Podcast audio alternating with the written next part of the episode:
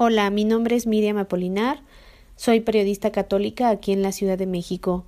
Para mí la Virgen de Guadalupe significa un estandarte en el mundo como mexicana, representa mi raíz, representa mi origen en todo el mundo. Para mí ella es la mujer viva que nos ha dado al verdadero Dios y el fervor que le tengo es un encuentro con ella bajo su mirada, bajo su manto. Para mí, María de Guadalupe es la madre de todo el mundo, de los que creen y de los que no creen. Ella siempre está a la espera, ahí en ese cerrito en donde se le quiso postrar a una persona súper humilde, y es así como nos espera ella siempre con los brazos abiertos. Que viva la Virgen de Guadalupe, emperatriz de América y patrona de México. Hoy presentamos Guadalupe, a toda madre. En la fresca y perfumada mañanita de tu santo, recibe mi bien amada la dulzura de mi canto. Encontrarás en tu reja un fresco ramo de flores que mi corazón te deja, chinita de mis amores. Segundo piso, segundo piso.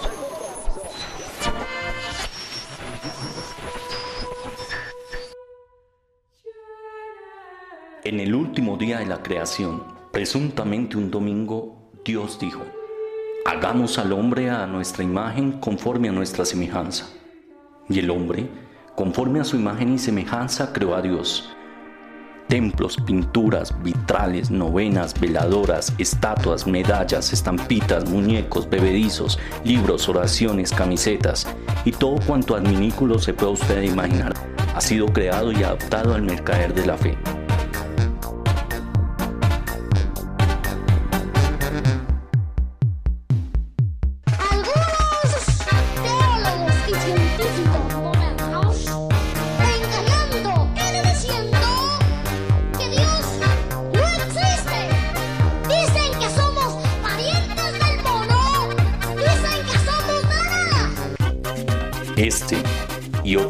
Los estaremos discutiendo en el podcast Profanáticos, a imagen y semejanza. Perdónenos porque no sabemos lo que hacemos.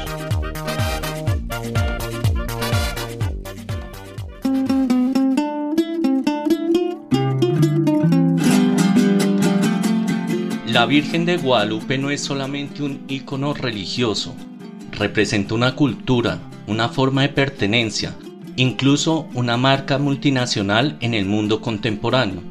Su figura femenina del siglo XVI ha seducido tanto a creyentes como increyentes, quienes la han exaltado en los nichos del arte religioso y secular. Guadalupe, la Morenita, la Tonantzin. Hoy en este sexto episodio del podcast Profanáticos a imagen y semejanza. Bienvenidos. Saludamos a toda nuestra feligresía en el mundo, América Latina, Europa, Estados Unidos y a quienes nos escuchan por primera vez en este sexto episodio. Para comenzar, entonces saludo a mis hermanos cofrades. Hermano Lucas, ¿qué tal? ¿Cómo has estado? Hola Simón, ¿cómo vamos? Muy bien, ¿qué tal la semana? Bien, bien, mucho trabajo, pero bien acá con, con las pilas puestas. Ah, bueno.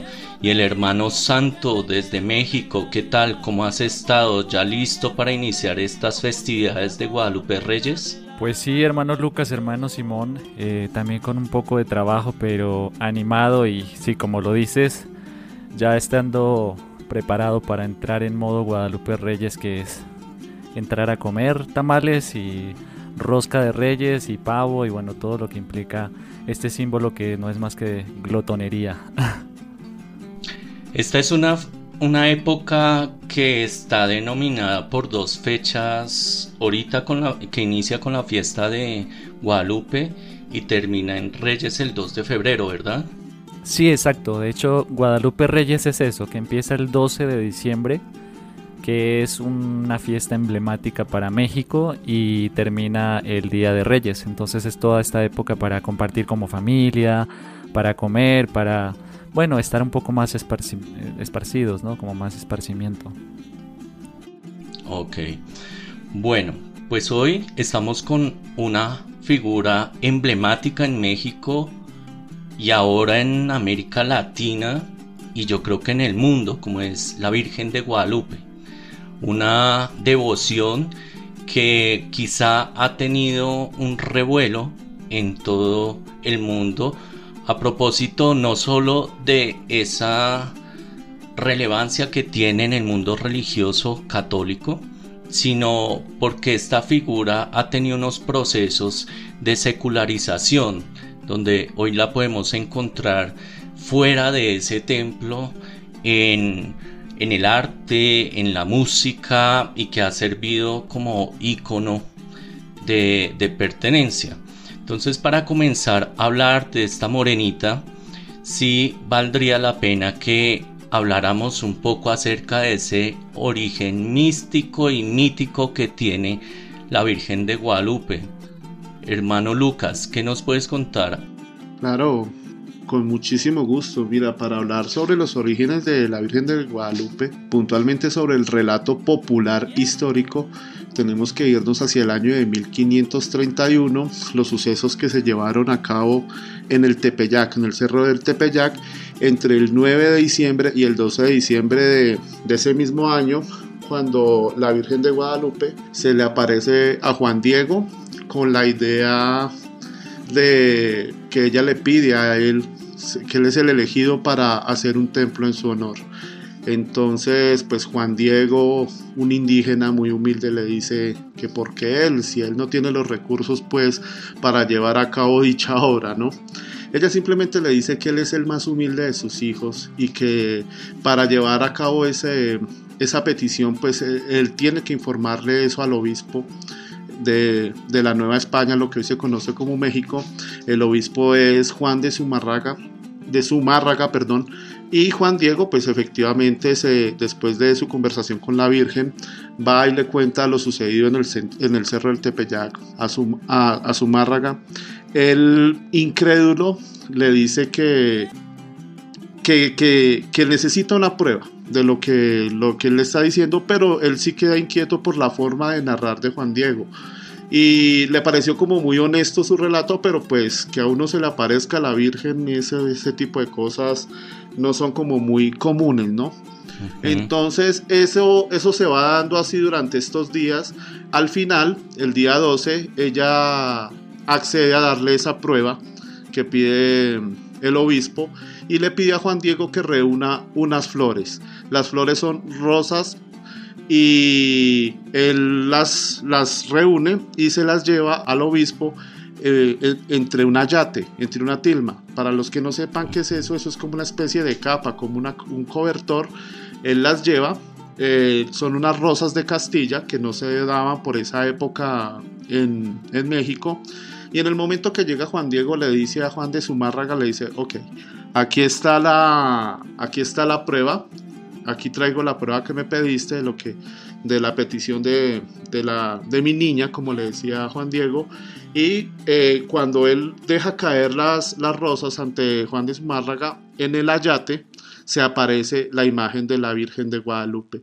Eh, paralelo a esto, la Virgen de Guadalupe también se le aparece al tío Bernardino, tío de Juan Diego, que estaba eh, convaleciente por el tema de la peste. Y lo cura de la peste, lo que da también eh, origen al primer milagro hecho por la Virgen de Guadalupe.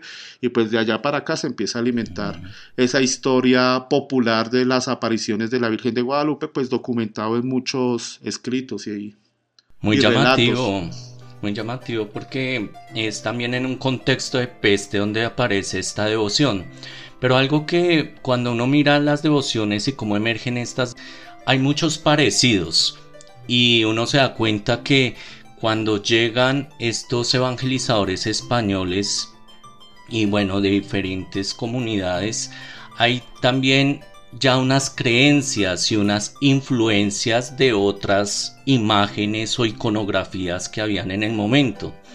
Esta Virgen tiene unas particularidades en su iconografía y yo pensaría que unas influencias de Europa y que se materializan como tal en la Virgen de Guadalupe, ¿verdad, hermano santo? Sí, evidentemente, pues esta, esta imagen, este icono remite pues a otros este, modelos, digámoslo así, como el de la Virgen de Extremadura, que de hecho también es la Virgen de Guadalupe y que los españoles tenían pues bastante devoción a esta advocación. Pero también es cierto que los primeros misioneros franciscanos llegan acá y no son españoles, son flamencos. Obviamente Flandes en ese tiempo era, era una colonia española, pero quienes llegan, quienes arriban acá son flamencos y traen una iconografía muy particular que es la Muliera Mictasole, que es la mujer vestida de sol, que sobre todo era eh, gráfica, ¿no? Entonces hay esas confluencias simbólicas y eso es lo interesante, porque Guadalupe al final es una manifestación, digámoslo así, pictóricamente hablando, eh, pues muy particular, o sea, su simbolismo y su narrativa pictórica y también su forma y la forma como fue eh, pintada o aparecida, vaya, este, pues es muy particular, pero sí tiene estos matices o tiene estos como esta, se remite a otras figuras, ¿no? Eso por una parte y por otra es que pues fue una imagen que al ser un poco ambigua y al tener como estos matices también indígenas, pues no era como muy reconocida de inicio, o sea, al principio fue como una imagen más catequética, una imagen que fue pues puesta en una capilla muy modesta, ¿no? Por el Tepeyac, pero después fue tomando como realce sobre todo porque un personaje muy importante, o sea, estamos hablando primero de Juan de Zumárraga, ¿no? Y la dialéctica de la que hablaba ahorita Lucas, Entre Juan Diego, que es un símbolo del pueblo indígena de la periferia, y Zumárraga, que representa el poder, ¿no? Y en medio de eso está pues Guadalupe. Eh, también viene un personaje muy importante que es Alonso Montúfar, que es un obispo que viene con todo ese bagaje del concilio, eh, concilio de Trento y trae como que el tema de la imagen es importante para evangelizar y es como quien institucionaliza a Guadalupe. Entonces ahí es donde también empieza a tomar más fuerza el, el símbolo, ¿no? Ok, que era dominico. Como siempre, esa tensión entre dominicos y franciscanos ahí, por esa institucionalización que es heredada. O juego de poderes. Pero bueno, juego de poderes. Un River Boca. Sí.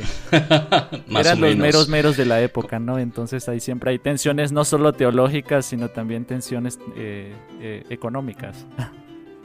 Por supuesto, además eh, diría, diría Lucas, ese es el clásico de los evangelizadores, dominicos franciscanos, y cada uno, pues bueno, haciendo su, su ejercicio evangelizador.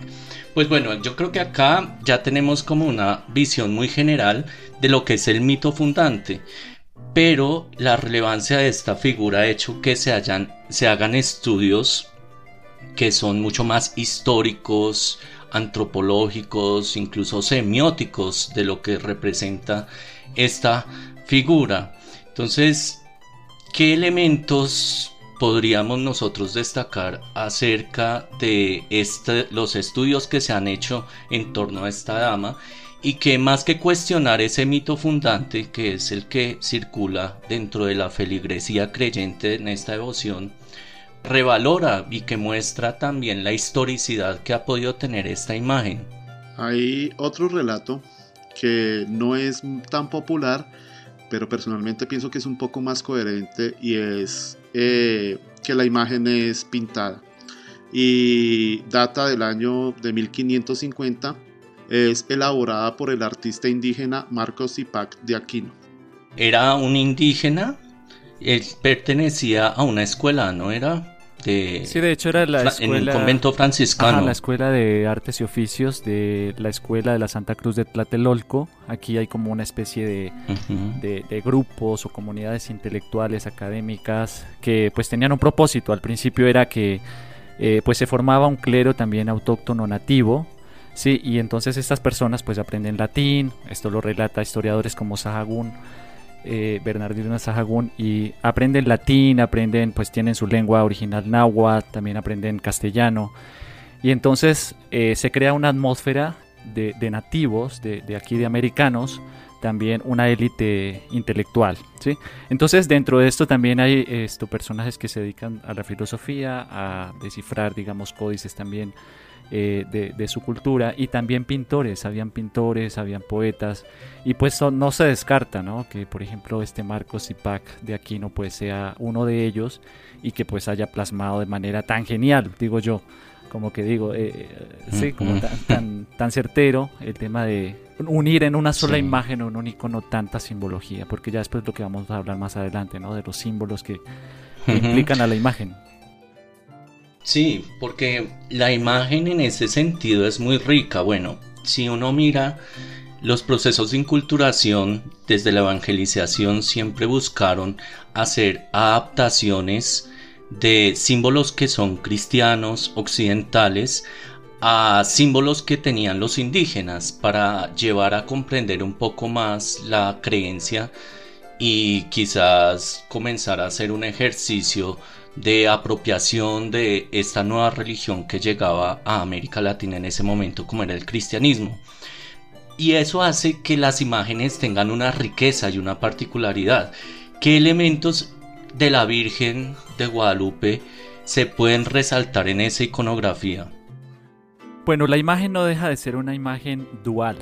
Eh, aclaro, no dualista, sino dual. O sea, representa y manifiesta toda una simbología. Más que una imagen, hay estudiosos que la llaman códices. Es un códice eh, teológico desde las dos perspectivas, tanto del mundo náhuatl como del mundo cristiano.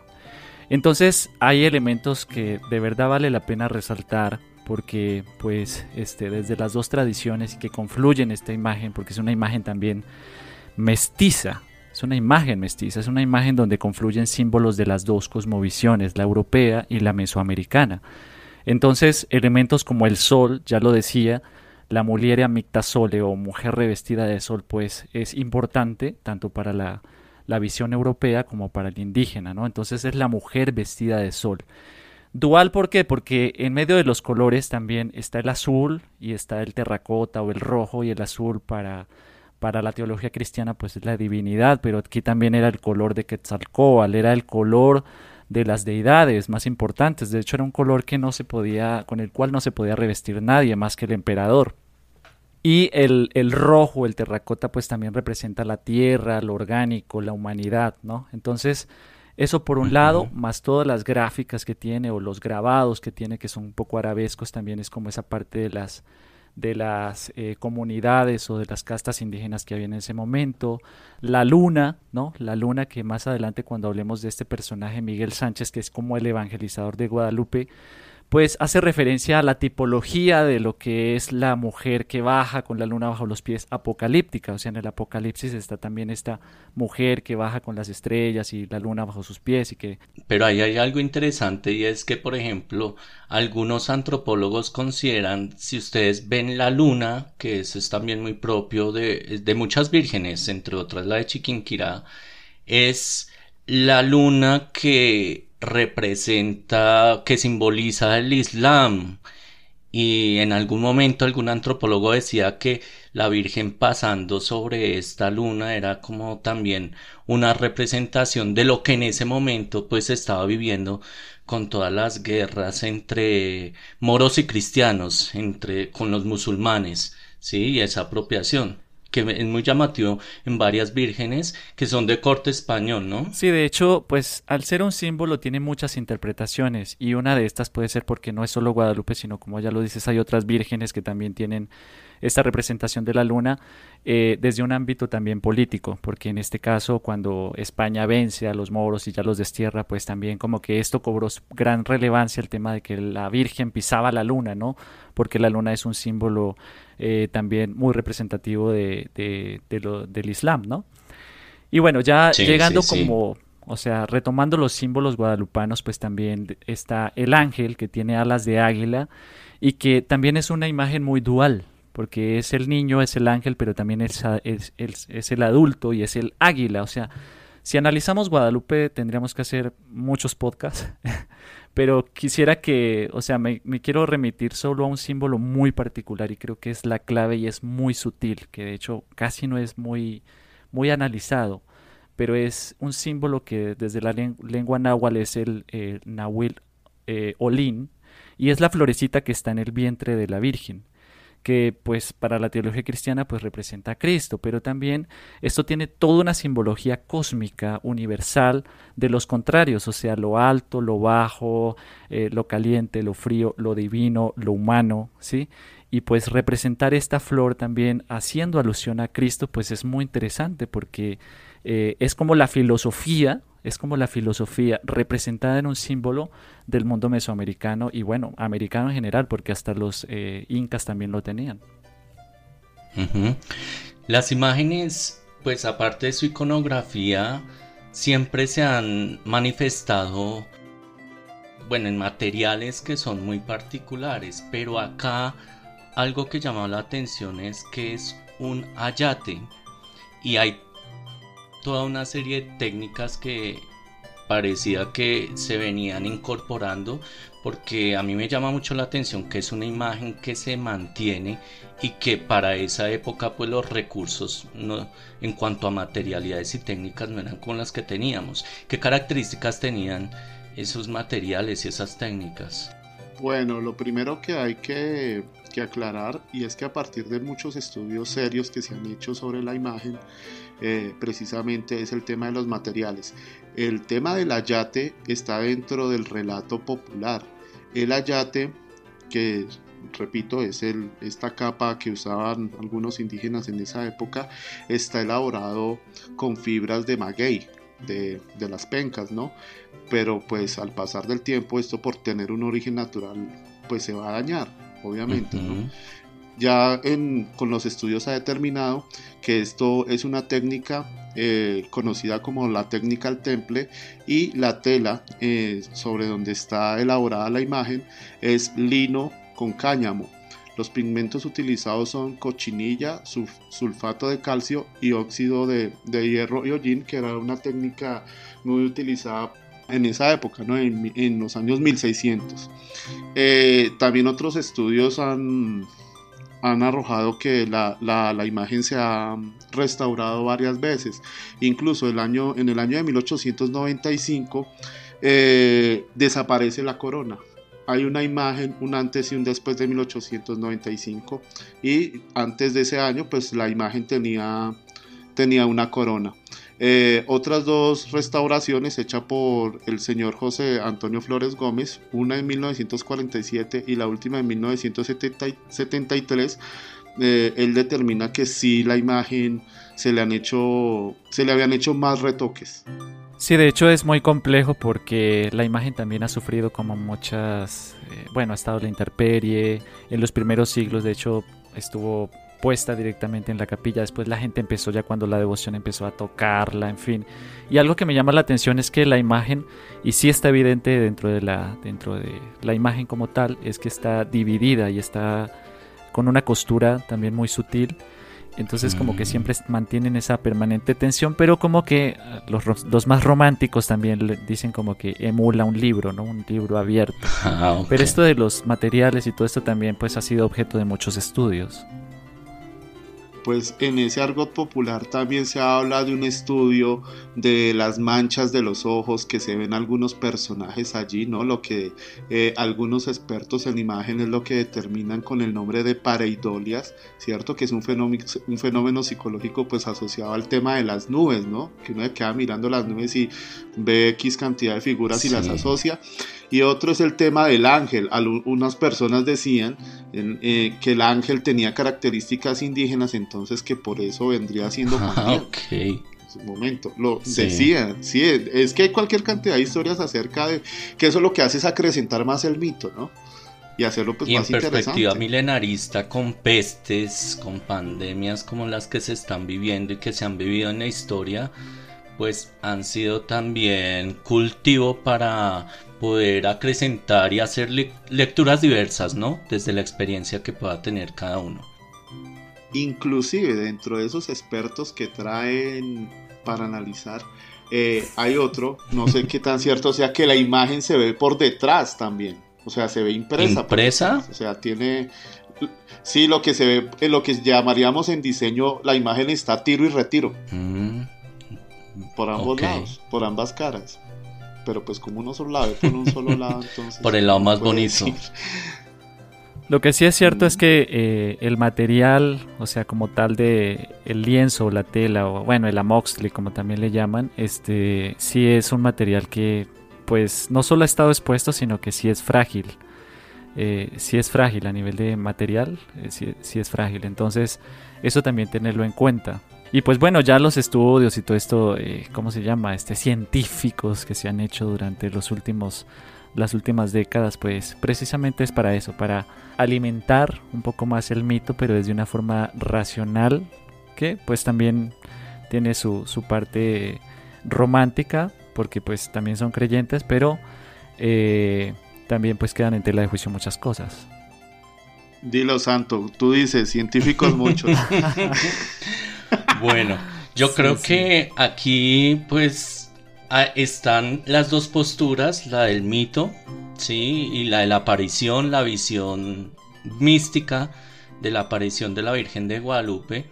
Y está también este estudio que se le ha hecho a la imagen, por supuesto en un contexto donde se están dando los procesos de evangelización y que como nos lo compartían acá, pues tiene tanto de largo como de ancho en el sentido que es muy difícil establecer una línea divisoria entre lo histórico y lo, lo hermenéutico, lo de interpretar, ¿no? Entonces, para dar continuidad acá con nuestro episodio los invito a que escuchemos al profesor Juan Manuel Contreras Colin. Él es filósofo, teólogo y un investigador destacado de Guadalupe, quien ha dedicado muchos años, imagino, en su vida, toda su trayectoria ha estado muy asociada a Guadalupe y a una lectura que es una lectura además muy válida en la actualidad como es la reivindicación de los excluidos uno que incluso está alineado un poco con la perspectiva de la teología de la liberación. Entonces por eso los invito a que escuchemos una parte de una de sus conferencias donde nos habla precisamente esto, de la iconografía y simbología de este icono latinoamericano. Aquí la pregunta es, ¿qué leían los indígenas en el siglo XVI cuando veían el Amoshki lienzo de Tonantzin Guadalupe. Y vean los elementos, aquí saqué los elementos que, tienen compuesto el Amoshki en su conjunto. Tiene el cielo, tiene la luna, tiene el sol, tiene este, la túnica de la, de la Virgen o de la mujer vestida de sol, tiene el quincunce, esto es muy importantísimo, tiene el cordón, la mirada, tiene un, este, una especie como de collar, tiene un, ángel, visto desde la perspectiva indígena, tiene el, cielo estrellado a través de su manto y dentro de la túnica tiene eh, cerros, pero a su vez son cerros floridos. ¿Qué significa el cerro? Y el quincunce, este que les decía que está aquí, está en el centro de Tonantzin, Guadalupe. ¿Qué significa que el, que quincunce esté en el centro de toda esta imagen? Esto es pura escritura semasiográfica que tendríamos nosotros que leer para verlo. Una vez, si fuésemos nosotras y nosotros indígenas, lo que veríamos del siglo XVI, evidentemente, veríamos esto. Estaríamos viendo a Tonantzin, Sihuacual, Tlaxtli del Tepeyacac. Y los elementos que acaban de ver ustedes acá anteriormente son estas deidades, deidades Incipacli, Istamiscoatl, Nahuiolín, Nanahuatzin. Esto para que vayan viendo ustedes entonces el lugar hermenéutico, el lugar de enunciación, esto que la, teoría crítica feminista ha denominado la interseccionalidad, dependiendo dónde nos situemos hermenéuticamente, es lo que vamos a leer, es lo que vamos a interpretar.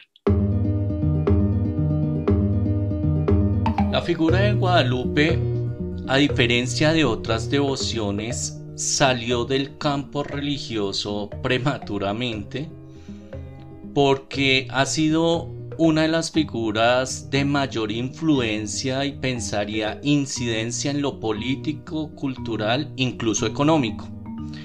En ese sentido, creo que su trayectoria nos puede mostrar elementos para hacer también una lectura de cuál ha sido esa apropiación que se ha dado en México, quizá en una primera etapa, pero ahora en América Latina. Por eso no sé, Santo, si tú nos puedes comentar acerca de esos hitos que nosotros podríamos destacar en la historia sobre esa incidencia que ha tenido esta mujer en la cultura mexicana no solo como figura femenina, sino en todos estos campos sociales que podemos ver en la actualidad? Bueno, en una perspectiva contemporánea, pues eh, hoy cualquiera podía como este, deducir el tema de la bifurcación que ha habido entre lo político y lo religioso, y que es válido obviamente en un estado secular. Sin embargo, en la antigüedad y cuando se llegó a América y en la visión indígena y también española, lo político no estaba al margen ni desligado de lo religioso, hacía parte de... Entonces creo que eso es importante resaltarlo. La imagen de Guadalupe cumple una función religiosa, sí, pero también cumple una función política. ¿Sí? Y hasta nuestros días, ¿eh? porque cuando hablamos de reivindicación de los excluidos y todo esto, la imagen de Guadalupe tiene una preponderancia increíble. Pero pues quisiera resaltar eh, pues, los, los momentos, así como ya lo dices, más como icónicos de, donde tiene incidencia la imagen de Guadalupe y pues creo que uno de los primeros es el acontecimiento en sí como tal, o sea, hay una narrativa, hay una dialéctica entre dos mundos y, uno que está siendo maltratado y que está, bueno, en la peste, en la guerra, todo, todo, esto, y que hay un diálogo entre Juan Diego, entre los dos Juanes, digo, entre Juan Diego y Juan de Zumárraga, ¿sí? Es como el primero, un, poder representado en el obispo y una, y una persona que quiere ser reivindicada y que la Virgen o que la divinidad pues como que lo manda eso, porque lo que más le interesa es que el pueblo y el pobre y el excluido se reivindique. Eso creo que es un momento así determinante, mítico o no, eh, ahí está, y el Nican Mopowa, que es el libro que narra Guadalupe, ahí lo plasma. Bien. Por otro lado está la independencia con Miguel Hidalgo, ¿no? En 1810 es el estandarte, la bandera, está la Virgen de Guadalupe, ¿no? Viva la religión, viva y, no viva el mal gobierno, pues, pero Guadalupe está ahí puesta como estandarte. De hecho, es la primera bandera de México. Para quien no lo sepa, es la primera bandera de México. Como república, ¿no? Eh, moderna, ¿bien? y eh, previo a eso, sí me gustaría resaltar también que hay un, digamos, como que el gran evangelista de la Virgen de Guadalupe y quien le da grandilocuencia a todo esto, al mito y a la narrativa y al Nicalmopowa y a todo esto es Miguel Sánchez en 1648, un siglo después de la aparición o del relato fundante. Entonces es que como abre la puerta a la interpretación, también tiene un matiz político religioso y eso hay que aclararlo también porque eh, la política y la religión pues no se puede desligar. Ya después viene la revolución y en la revolución por más izquierdosa que fuera pues también tenía ¿no? Eh, como, como ícono a, a, este, a, Guadalupe. Aquí para los mamertos o para los chairos, como le dicen, no sé, pues Guadalupe también tiene que ver con, porque es un tema cultural, vaya, estamos hablando de un tema cultural, sí, y político. Entonces, Guadalupe tiene mucha fuerza, así que este, pues fue importante también para la revolución y bueno, como ya lo sabemos, Diego Rivera pues también alude a Guadalupe y eh, ya en el 26, del 26 al 29 también está la guerra cristera, pues obviamente por ser una, un partido de ideología o de índole netamente religioso, pues Guadalupe no puede faltar, ¿sí? Y pues la guerra cristera es una es una coyuntura, una parte importante también dentro de la historia mexicana. Y pues ya después de los años 60 y todo en el 68 aquí hubo una catástrofe porque pues el gobierno también cometió cosas pues nefastas, eh, se mataron a muchas personas y hasta hoy en día con la desaparición de los 43, reivindicaciones en grupos latinos en Estados Unidos, esto, los movimientos zapatistas, o sea, Guadalupe siempre está presente. Repetimos, mm. Guadalupe no es un tema religioso solamente, es un tema cultural, antropológico, estético y demás. Un símbolo nacional. Exacto, un símbolo nacional. Eso lleva a un proceso de secularización de la imagen. Claro, porque es algo que transciende precisamente lo que vos decías, lo religioso, dentro de esa secularización, incluso para volverse un símbolo de resistencia también.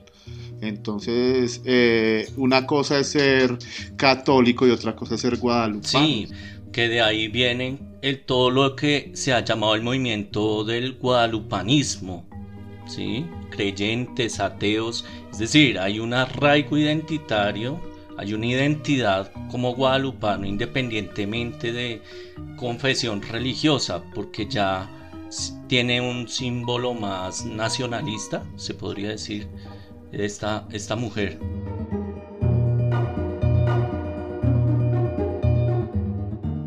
Pues yo creo que esto ya nos muestra unas puntadas de cómo esta figura que la encontramos en toda parte y ahora más adelante quizás vamos a verlo, esas incidencias en el arte ¿sí? y en la cotidianidad que tenemos, pues es una figura representativa.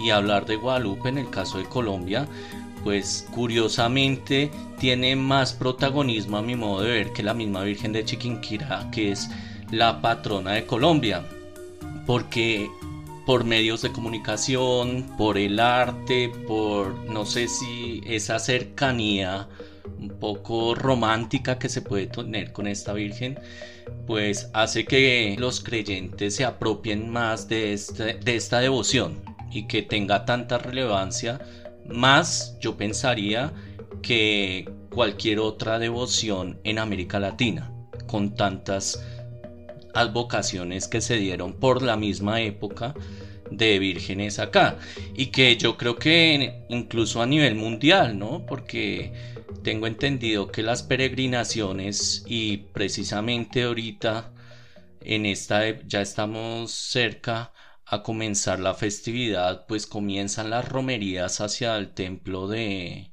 Guadalupe. Y es que personalmente pienso que es el símbolo mariano más importante dentro de toda esa historia, ¿no? Eh, más importante incluso que en términos de, adeptos que la, que la Virgen de Fátima o que la Virgen de, Lourdes. Y en, el tema de peregrinación, eh, el santuario de Guadalupe es el que más personas lleva anualmente.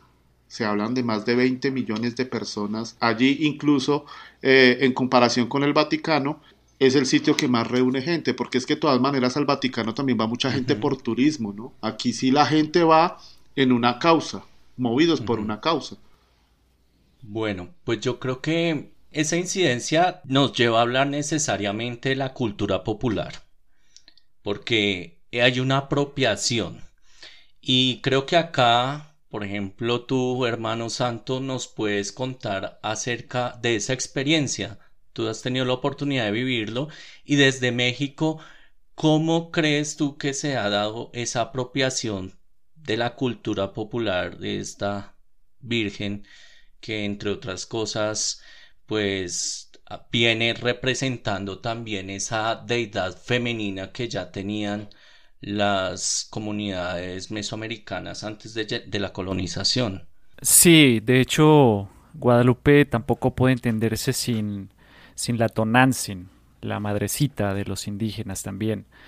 Y eso pues está reflejado hasta nuestros días. A Guadalupe confluyen millones de peregrinos, católicos y no católicos. Entonces, una de estas expresiones más prominentes, más grandes, más eh, eh, nutridas, pues es el 12 de diciembre. Entre el 11 y 12 de diciembre vienen alrededor de 9 millones de, de peregrinos y durante el año vienen como 24 millones de peregrinos. Es el centro o el epicentro de culto femenino más grande de todo el mundo. ¿sí? Entonces, al estar yo allá ya directamente en la experiencia, porque he estado dos veces, pues me he dado cuenta de esa expresión, porque son expresiones diversas, ¿sí? desde lo más indígena, desde lo más autóctono, hasta lo más ultracatólico, están ahí conviviendo y, teniendo sinergias ese mismo día. Entonces, es toda una experiencia porque es un fenómeno, ¿sí? No es solamente un tema de ir, peregrinar, sino que es un fenómeno. El fenómeno guadalupano encierra muchas cosas y al final quienes vienen a expresar su gratitud o a, o a pedirle o simplemente venir a visitarla, pues este es diverso, es diverso, diversas colectividades, diversas creencias, diversas este, pueblos originarios, en fin, son muchos los que vienen a precisamente tener esa expresión de fe o de cultura o de danza o no sé. Que a mí me llamaba la atención cuando hablábamos por estos días, cuando una publicación que hicimos de unas fotografías que precisamente se tomaron de cómo ya está comenzando a llegar la gente con sus rogativas donde, donde Guadalupe a, pedirle y como vestidos de indígenas que no son no están disfrazados ni mucho menos sino es reflejo de su cultura y que van allí también a llevarle sus peticiones Sí, claro. De hecho, a la imagen la resguarda una institución, la Iglesia Católica. ¿sí? Está resguardada en su santuario. Eh, pero Guadalupe es de todos. Guadalupe hace parte de todos. Y entonces ese día, pues vienen de todas partes. Y, lo que dices, o sea, en estas fotografías que logré sacar, eh, que tienen unos trajes así increíbles y incluso algunos como semidesnudos y bueno, saumerios, danzas, música, en fin, de todo tipo. Eh, yo antes creí que eran como disfraces y no, son personas, son culturas originarias o son personas que incluso han creado toda esta narrativa indigenista y que quieren volver a, al pensamiento indígena. Entonces eh, hay una expresión muy variopinta ¿no? de de, esta creencia, ¿no? O de esta deidad, como le quieran llamar, porque unos literalmente llegan a adorar a la tonancia. O sea, ni siquiera vienen a adorar a Guadalupe, vienen a adorar a la tonancia, a la madrecita, a la diosa. Eso es muy sugerente. Y bueno, tú, hermano Lucas, también tuviste la oportunidad de estar allí hace varios años, ¿no? ¿Cómo, ¿Qué tal fue esa experiencia? Sí, no, eso, eso, eso fue tremendo. Yo tuve, eh, tuve la oportunidad de ir dos veces al santuario. La primera vez fui a llevar un cuadro en acción de gracias, un cuadro pintado por mí. Ese sí. Ese sí tú das fe que lo pintaste. Carlos, Carlos No, no eres, no eres heredero tampoco, descendiente de Juan Diego. No hubo revelación mística. No, ¿Cuál era el contexto de la pintura? Era un detalle del rostro de Guadalupe y era en acción de gracias. Cuando yo llego allí, pues me sorprende mucho el lugar porque es un lugar muy grande y es muy, es muy bonito, o sea, porque es muy colorido, ¿no? O sea, allí convergen muchas cosas, converge desde, allí te encuentras eh, la persona que te toma la foto vestido de charro con muchas flores, o también se, el tema del chamanismo, ¿no? Mucho brujo alrededor allí en las, en las plazoletas, entonces está el tipo, como decía el santo, está el tipo allí con, con su atuendo, con plumas, cabezas de águila, incluso águilas. Águilas que, que, vuelan y las y, con un guante vuelven al, al, sitio y bueno eso eso tiene su su, cuestión cultural muy nutrida, ¿no? El, el, mercado popular religioso también está a la, orden, a la orden del día. Y la cantidad de iglesias, porque ahí en el Tepeyac yo calculo que son como unas cuatro iglesias o cinco, no estoy muy seguro, incluyendo la antigua basílica. Sí. La, la, la, la basílica original eh, y, la, y la basílica donde está actualmente la, el cuadro, que es una basílica realmente es gigante, porque tiene, tengo entendido que caben allí 10.000 personas bien sentadas, pues. Pero es un sitio espectacular que, créalo o no, vale la pena ir. Sí, yo espero ir, por supuesto, después de la pandemia, donde podamos tener un poco más de interacción, pero creo que debe ser un sitio obligado para conocer, independientemente que se tenga o no creencia que crea en el mito fundante o en el dato cientificista, pero debe ser un lugar que, que se visite. Pues en mi opinión, creo que la trayectoria de esta morenita es muy rica y no se puede abordar en un solo podcast. Creo que ya posteriormente tendremos oportunidad de abordarla desde otros, otras perspectivas que se pueden hacer conexión. Pero en el caso de hoy sí podemos abordar de una manera muy rápida la trayectoria que tenía en la industria de la cinematografía, porque curiosamente ya hasta donde tengo entendido, el guadalupanismo, pues cuando llega al, arte y a la cultura, comienza a buscarse la manera de, de, proyectarse y de mostrar desde la experiencia de un director cómo es esa lectura que se hace. Y precisamente hay muchas películas en referencia a esta Virgen. Sí, pues eh, bueno, empezando que, la industria cinematográfica en México es bastante nutrida y es muy importante realmente dentro de la historia del cine universal. Eh, y pues obviamente eh, al ser un tema tan importante pues no iba a pasar de largo dentro de este contexto, dando, dando así como un origen a un subgénero que se puede decir que es el cine guadalupano donde se han hecho muchísimas películas que narran del mito popular o que simplemente son películas con historias que se tejen alrededor de. Eh, para resaltar las películas más relevantes dentro de este cine guadalupano tenemos la película Tepeyac de 1917, es una película que pertenece a la época del cine mudo. Y pues aquí tenemos un verdadero milagro que consiste en que todavía esté conservada y restaurada, entonces imagínate eso. tenemos también una película que se llama La Virgen que forjó una patria de 1942 que precisamente es eh, es paralelo, cuenta eh, los hechos del Tepeyac y también el tema de la del cura Hidalgo, ¿no? de la época de la independencia y todo esto. Otra película que se llama La sonrisa de la Virgen de 1957, La rosa de los milagros de 1960, La Virgen de Guadalupe de 1976, que es una reversión de las rosas del milagro y otras dos películas, una del 2006 y otra del 2019, que son Guadalupe y casualmente la última se llama como la primera, Tepeyac, que es una película animada. Entonces ahí tenemos eh, muchas películas para ver en, el, en, lo personal. Son películas educativas, ¿sí? Pero que no le hacen mucha ley ni siquiera a esa riqueza tanto del guadalupanismo como a la cinematografía mexicana. Sí, lo que pasa a veces con las películas de Jesús, ¿no? O sea, nos vamos a una narrativa muy directa y muy racional de las cosas y de los sucesos y todo. Y al final los símbolos quedan perdidos. Creo que Guadalupe también tiene tanto por dar y tanto por descubrir desde la narrativa que quieras, que bueno, eh, modestamente diríamos que le podríamos sugerir a futuros cineastas o directores que pues indaguen un poco más en el tema del símbolo guadalupano y todo lo que implica la narrativa del Nicanmopowa, de la parte política, de la parte, y no nos quedemos tanto como en lo directo, ¿no? O sea, narrar la historia como tal, como dices, se queda en una pedagogía o una enseñanza de la historia. Entonces sale el indio, sale la virgen, sale todo el tema, y pues es lo mismo que nos narran en todos lados. Eh, una película que sí me pareció súper sugerente aquí, también valga la redundancia, sugerida por Lucas me gustó muchísimo fue Tizoc. Tizoc porque tiene toda esta narrativa también de entre el indio entre y, esta figura de la Virgen encarnada pues en María Félix maravillosa, o sea, me pareció muy bella.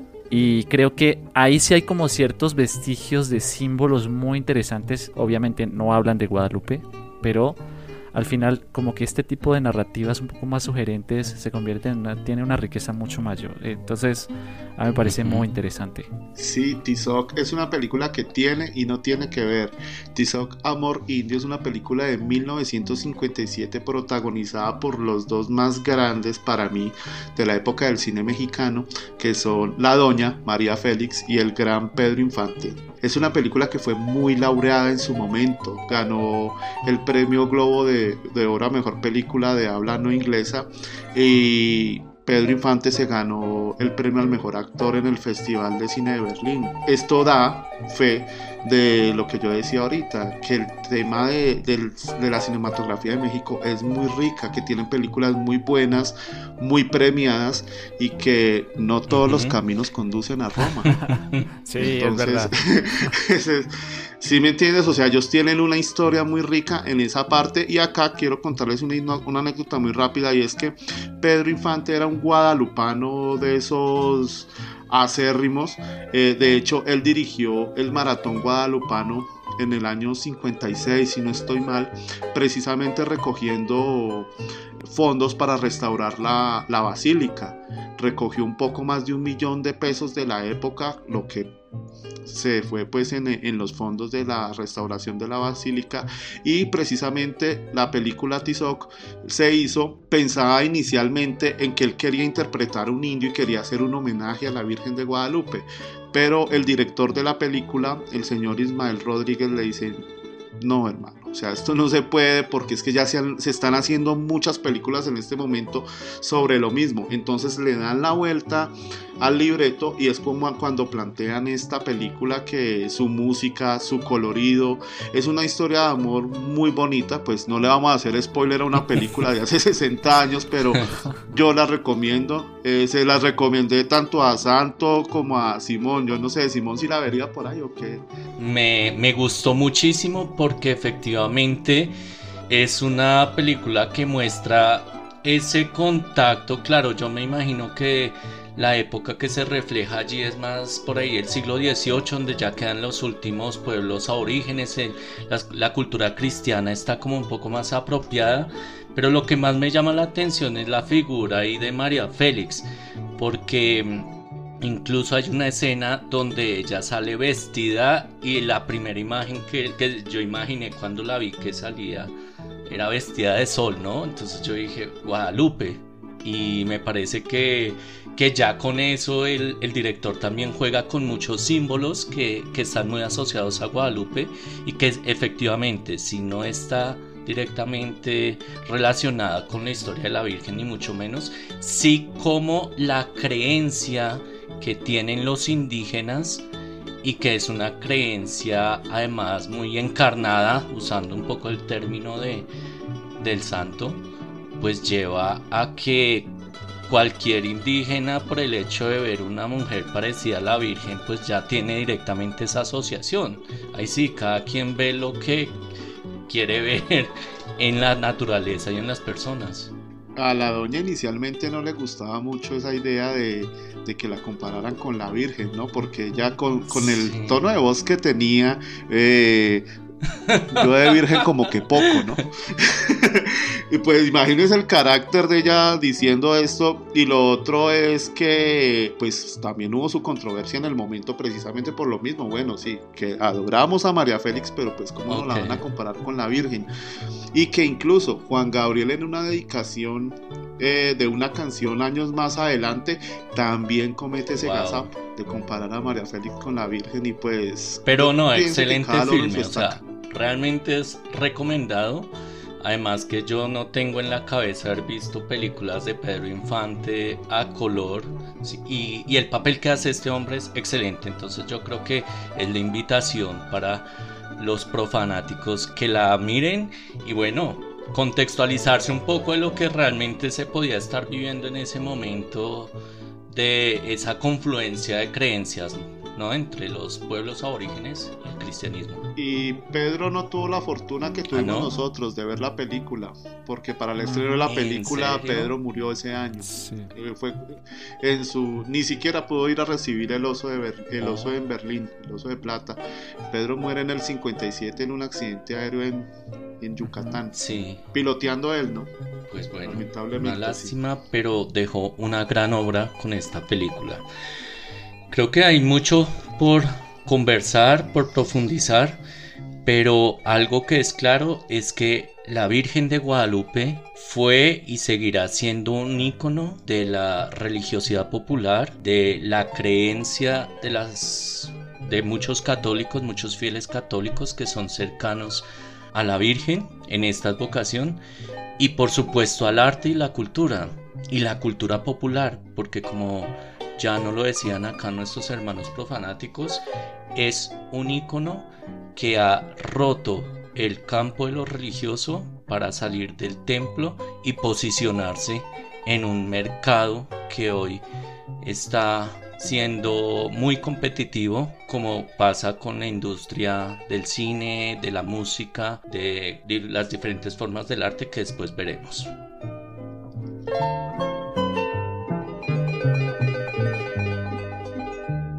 Ver a la Virgen de Guadalupe en Colombia es que se le venga a uno una experiencia o una imagen. En el caso personal, y va a, sonar gracioso, a mí se me vienen las bucetas. Si uno mira en, en las bucetas, siempre va a aparecer o un rostro de Cristo, un divino niño o la Virgen de Guadalupe, que allá era con mi con eso iba mi comentario que uno nunca ve la Virgen de Chiquinquirá o muy rara vez en una buceta. Claro, ya las bucetas están saliendo de circulación, estoy hablando de los noventas que uno era como el auge de estos vehículos que en México lo llamarían camiones, es el camión, ¿sí? Sí, es camión o, o combi. que se coloca el sticker, ¿no? Entonces la Virgen de Guadalupe aparece allí. ¿Ustedes qué, qué, qué imagen se les viene? Bueno, acá en Colombia, cuando ven la Virgen de Guadalupe. Bueno, el tema de la Virgen de Guadalupe en Colombia, o sea, para nadie es un secreto que que nosotros estamos permeados de la cultura mexicana. Hemos hecho un canje ahí de costumbres que tan así que aquí, cualquier cosa que tenga picante le dicen empanada mexicana. Eh, pero en el tema puntual de, la Virgen de Guadalupe, aquí hay una fe que no va más allá, no trasciende al guadalupanismo, solamente se queda en lo religioso, pero sí hay una un segmento muy grande en adoración pues a la Virgen de Guadalupe, al punto pues que uno de los cerros más importantes de, Bogotá eh, se llama Guadalupe. El otro cerro es Monserrate, ¿sí? que también es un, centro un cerro de peregrinación, pero pues el otro Guadalupe eso es otra parte donde se, adora a la Virgen de Guadalupe, pero que inicialmente no estaba pensado en la Virgen de Guadalupe de México. De hecho, desde acá, desde, desde el centro de Bogotá, se alcanza a ver el cerro y se ve una Virgen gigante, como de unos 15 metros, que no es la Virgen de Guadalupe, sino es la Virgen de la Inmaculada Concepción, que es la patrona de la Arquidiócesis de Bogotá y la iglesia en honor a la Virgen de Guadalupe se hizo en 1656 y estaba pensada en la Virgen de Guadalupe de Badajoz, de España.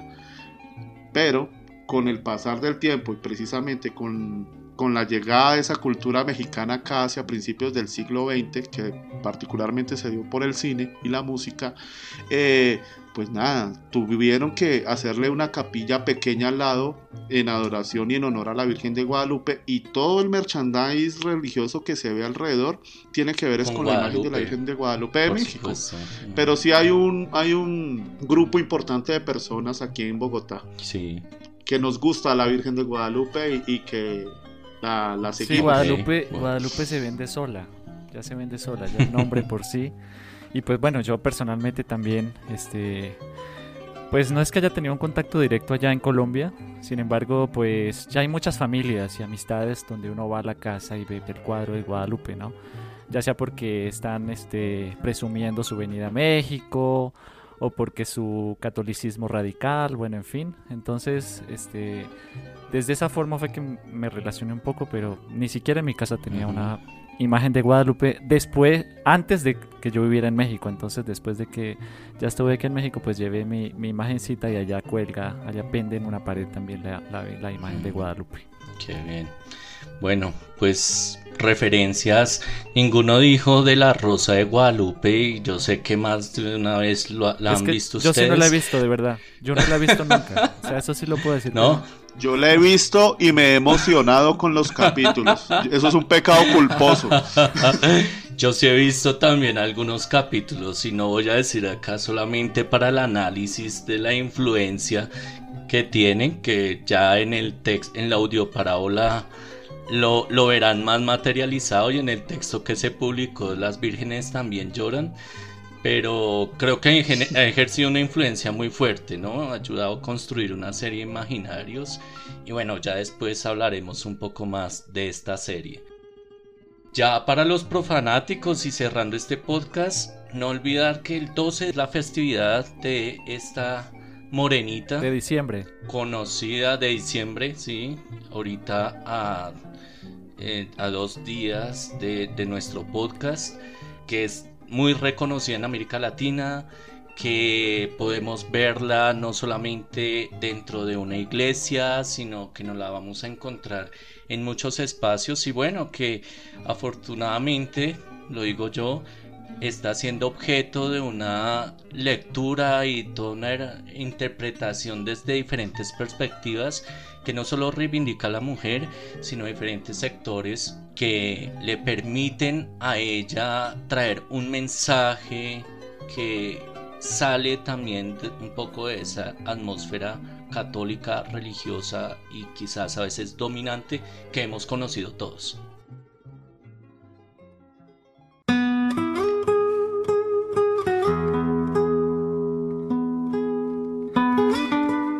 Entonces, invitarlos a que sigan profanáticos. Eh, ya este es nuestro sexto episodio. Y para los que de pronto nos escuchan la primera vez, somos un colectivo cultural donde queremos generar diálogos y por supuesto opiniones, intentando recabar un poquito sobre esa influencia de la religión de ciertos personajes, devociones, objetos o creencias a nivel general que se tienen acá en América Latina y que terminan teniendo una incidencia en la política, en la economía, en el arte, en la historia, en la cultura. Por eso es un colectivo cultural. Ya cumplimos para estas fechas más o menos tres meses y bueno, ojalá que se unan a esta feligresía interesados por estos temas nos pueden visitar en la página www.profanáticos.com. También seguirnos en las redes de Facebook, Instagram. Comenzamos en LinkedIn porque también hay un interés por comenzar a generar conexiones con el mundo académico y también a leer nuestras parábolas ver todo el material visual que estamos publicando constantemente, actualizando en la página y por supuesto a que escuchen nuestro podcast cada 15 días los jueves a las 6 pm hora Colombia, a las 5 pm en México a través de la plataforma Buzzsprout, Spotify, Apple Podcasts, Google Podcasts.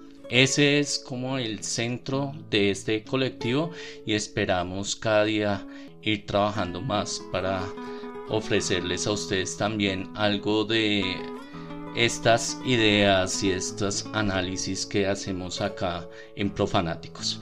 Entonces, hermano santo, ¿cuál es el tema que tenemos para nuestro próximo podcast ya cerrando año?